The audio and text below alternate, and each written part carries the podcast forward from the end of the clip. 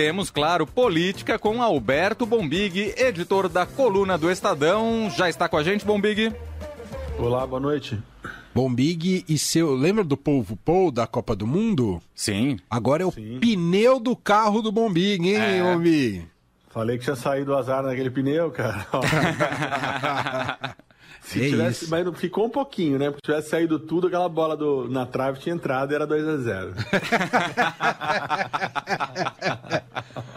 Vitória merecidíssima, mas eu lembrei na hora de você, eu falei, foi o pneu do Bombig. Nunca fura pneu. acabou o jogo. Falei, foi esse pneu que avisou que ele ia ganhar hoje no São Olha, Paulo. você hoje vai ter um dia aí trocando pneu, debaixo de chuva e tarará, mas pelo menos à noite o São Paulo ganhará. Muito bom, muito bom. Bom, Big, bom, vamos aqui falar sobre o relatório final da CPI. Hoje, a leitura feita ali na sessão, né, pelo senador Renan Calheiros, e entregue o documento com mais de mil páginas e pedindo indiciamento de Bolsonaro por charlatanismo e crimes contra a humanidade. E houve aquela calibração ali em relação à questão do, do, do genocídio e do homicídio qualificado. Bom, Big? Pois é, é, difícil, né? Uma análise complicada, porque tá, tá, tá tendo uma grita danada da esquerda. né? Eu estava acompanhando em redes sociais, não aceitaram que retirasse o genocídio, né? Então aí fica complicado, né? Porque é, eu entendo quem, quem olha a situação apenas como uma, uma disputa política, né? Uma peça política. E aí, pelo que eu acompanhei nas redes sociais, muito do- dos que estavam criticando a retirada do termo genocida eram, eram a gente com voto declarado já no Lula. É, e alguns, alguns, inclusive, ligados diretamente ao PT. Ou seja, aí nesse caso interessaria, sim, um relatório muito mais político e eleitoral do que algo que que possa ter algum efeito prático em termos de investigação posterior, né? É, alguma investigação que possa ser levada adiante, aprof- aprofundada pelo Ministério Público. Então, ficou evidente que é impossível você agradar a todos. Eu entendo que esse, esse pequeno recuo do Renan, né, depois de ter ele da reunião ontem, né, ontem à noite uma reunião em Brasília, na casa do senador Tasso Gereissati, para para botar ali os panos quentes na, no clima de desunião dessa reta final, para calibrar esse relatório, acabou tendo algum resultado, né? É, mas você viu, né? É impressionante, né? Nun- nun- nunca você vai, em política, provavelmente, agradar todo mundo, né? Há, há gente que entende que, que devia ter se colocado genocida, carregado nas tintas, porque é, trata-se de um ano pré-eleitoral, que eu já entendo até como um ano eleitoral, né? A eleição já tomou conta do país. Aliás, hoje trouxemos na coluna do Estadão também é, uma apuração mostrando que a tal da Frente Ampla fez, fez água, né? É, vamos, temos protestos marcados para o dia 15, depois para o dia 20, mas com grupos separados, um mais, um mais da centro-esquerda, o outro mais à esquerda, ninguém mais quer, quer dividir ali o metro quadrado nas ruas. Né? Principalmente depois daquele bate-boca do Ciro com, com o Lula, na semana passada, né? Um- um- uma troca de farpas públicas e tal. Então a CPI fez um, eh, tentou manter dentro do, do, do mínimo ali de, de tecnicidade jurídica. É, mesmo assim, se você for olhar, tem uns pontos que não vão avançar nada, né? Questão da máscara, que a, a procuradora Lindora Araújo, né, que eu acho que é a o número dois ali depois do Aras, na Procuradoria-Geral da República, já lá atrás já havia se manifestado dizendo que não, não, não é crime e algumas outras coisas que, que, que estão no relatório. É, ao todo deram 10, né, 10 crimes listados pelos senadores em relação ao Bolsonaro. Alguns eu acho que já não já caducaram, né, entre aspas, já porque a própria procuradoria já ente- entendeu que não, não havia crime em alguns casos. Agora, se desses 10 alguma coisa for levada adiante, né, avançar, já vai ter sido uma, uma vitória é, é, da CPI, né? Eu acho que politicamente ela foi uma vitória, já disse isso aqui, né? ela expôs é, ao, ao país é, é, as omissões do governo, aliás, a questão das vacinas, né, o atraso na compra de vacinas, é, que o próprio, acho que o próprio Renan Calheiro disse que considera o mais grave, né, dos problemas, ficou evidente, né, ficou evidente nos depoimentos, né, da- dos, do- dos membros do governo e do executivo da, da Pfizer na troca, na troca de mensagens e tudo mais. E ela ajudou a formar, né? Ela, ela colocou ali, ela, ela, transformou numa narrativa. Aí eu não estou usando o termo narrativa numa, como uma coisa pejorativa, né? Numa coisa de fake news, numa mentira. É, mas um encadeamento de fatos, né? Numa narrativa clássica ali, é, é, começo, meio e fim, o descaso e a incompetência do governo federal é, ao lidar com a pandemia no Brasil. Até porque, né, Bombig, a gente conversou isso, se não me engano, um pouquinho na. Não sei se foi na segunda-feira Uh, mas que do ponto de vista jurídico, né, essa questão da tipificação dos crimes é tem mesmo uma conotação política. Que isso vai agora para os ministérios públicos. Eu estou falando isso não como opinião, né? Porque eu consultei juristas. Eles dizem uhum. isso. Quem agora vai qualificar se o crime realmente como ele vai ser tipificado, é, vai ser o Ministério Público daqui para frente. Ele pode, inclusive, ignorar todas essas tipificações apresentadas pelo relatório pode. da CPI. Então, o, o que se faz aqui é muito mais algo político para comunicar à sociedade. Olha, ele poderia ser incriminado nessas.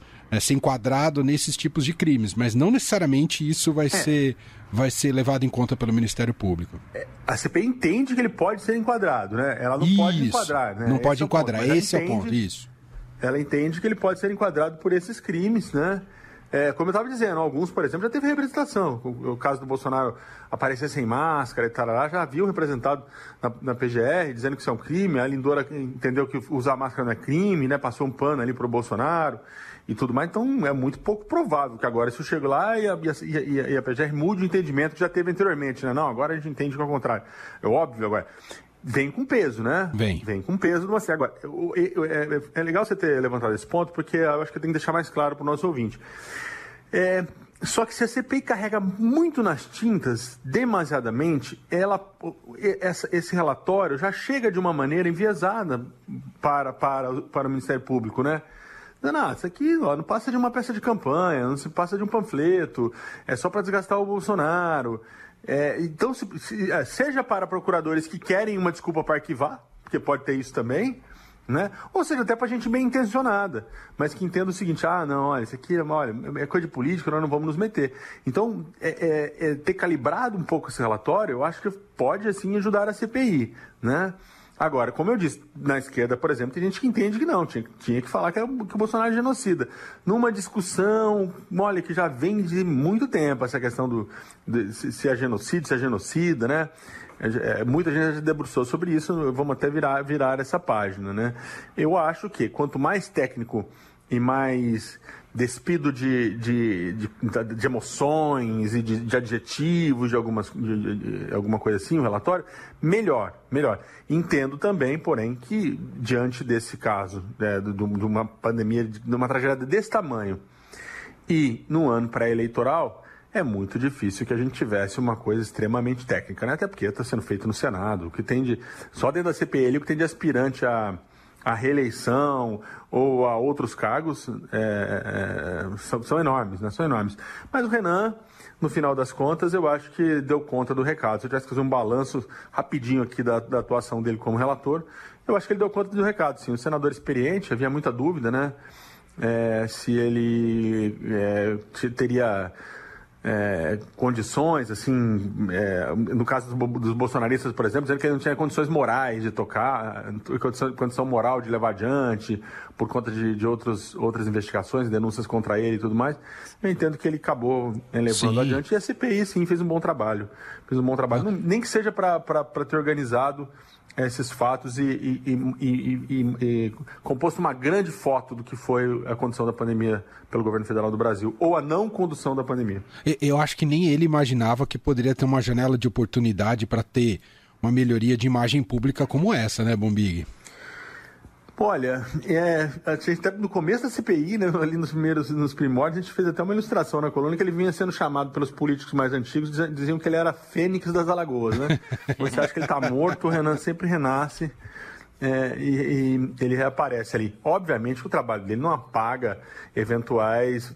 As investigações contra ele estão andando. Eu, se eu não me engano, ele acabou sendo inocentado em muitas das acusações. Mas ainda tem, ainda tem coisas que estão abertas, é, processos e tal não apaga. Se tiver é, eventuais crimes cometidos, não vai apagar. Agora, em, termos de melhoria de imagem, concordo com você. Ele deu um, deu um upgrade na imagem dele. Muito bem. Só para a gente fechar, Bombig, outro assunto importante do momento, né, dessa semana, em relação à definição do Auxílio Brasil, né, anunciado ali pelo valor de R$ reais, ia ter um, um evento oficial ontem, depois, por toda a reação negativa, com o mercado despencando, o evento foi cancelado. E hoje o presidente Jair Bolsonaro voltou a afirmar que o valor do é. Auxílio Brasil será de R$ reais e disse mais que isso não vai, que não vai ter teto furado mesmo com os R$ reais. Bombi? É, pois é, o João Roma também falou. Isso, isso aí, assim, é, bateu o martelo no valor, mas para ser bem resumido, que a gente já está estourando aqui meio nosso tempo, mas resumir aqui para o nosso ouvinte. Basicamente assim, o Bolsonaro falou, ó, eu quero que pague quatro, é, um valor de 400 reais para o maior número de gente possível. Pronto, acabou. Se virem, né? Se virem. É isso que ele está falando. Ele quer um valor de 400 e quer que aumente o tanto de gente. É, obviamente, isso tem tem interesse eleitoral, né? não, não tenho a menor dúvida disso, acho que ninguém tem dúvida disso. E agora está todo mundo lá se matando para ver de onde tirar esse, esse dinheiro sem, né, sem explodir com todas as regras fiscais, todos os preceitos fiscais. Né? É, Paulo Guedes apareceu agora no final do dia, falou ali, mas uma coisa meio rolando lero, você não consegue meio entender. Eu, a minha interpretação do que ele disse é de que, olha, estou dando um jeito aqui, minha gente, calma né, falou que é um governo. Falando, é, nosso compromisso é de ser um governo reformista e, e popular, não populista. Né? Então, para mim, quando ele, quando ele diz que governo popular, eu, eu entendo que ele está dizendo: ah, tem que mandar bala, vamos arrumar esse dinheiro. Agora, de onde ele tirará esse dinheiro? É isso que ninguém conseguiu responder até agora. O mercado continua muito assustado com essa conversa. É, e vamos ver até onde o Guedes resiste, né? Esse eu acho que é, é, é, é a prova final, né? Se ele permanecer, se ele aceitar esse dinheiro, é, sem mostrar ao certo de onde vem, sim, furando a, é, a, regra, regra de gastos, do teto de gastos, explodindo qualquer, qualquer padrão de austeridade fiscal, é porque aí o Guedes quer ficar e, a, quer ficar a qualquer preço, como está me dando a entender. Mas vamos ver. Por hora que nós temos é, é um enorme programa de auxílio. É, é, de auxílio em boca de eleição, né? Estamos na boca da eleição, falta um ano para a eleição, mas que grande, grande, que pode ser a salvação do Bolsonaro, e, e, muita gente do governo entende isso, mas que ninguém sabe como pagar, né? Então, todo mundo já passou por essa situação, né? Se, é o famoso se vira aí, né? Exato. Eu quero, se vira aí. Fica com essa bomba. É basicamente isso.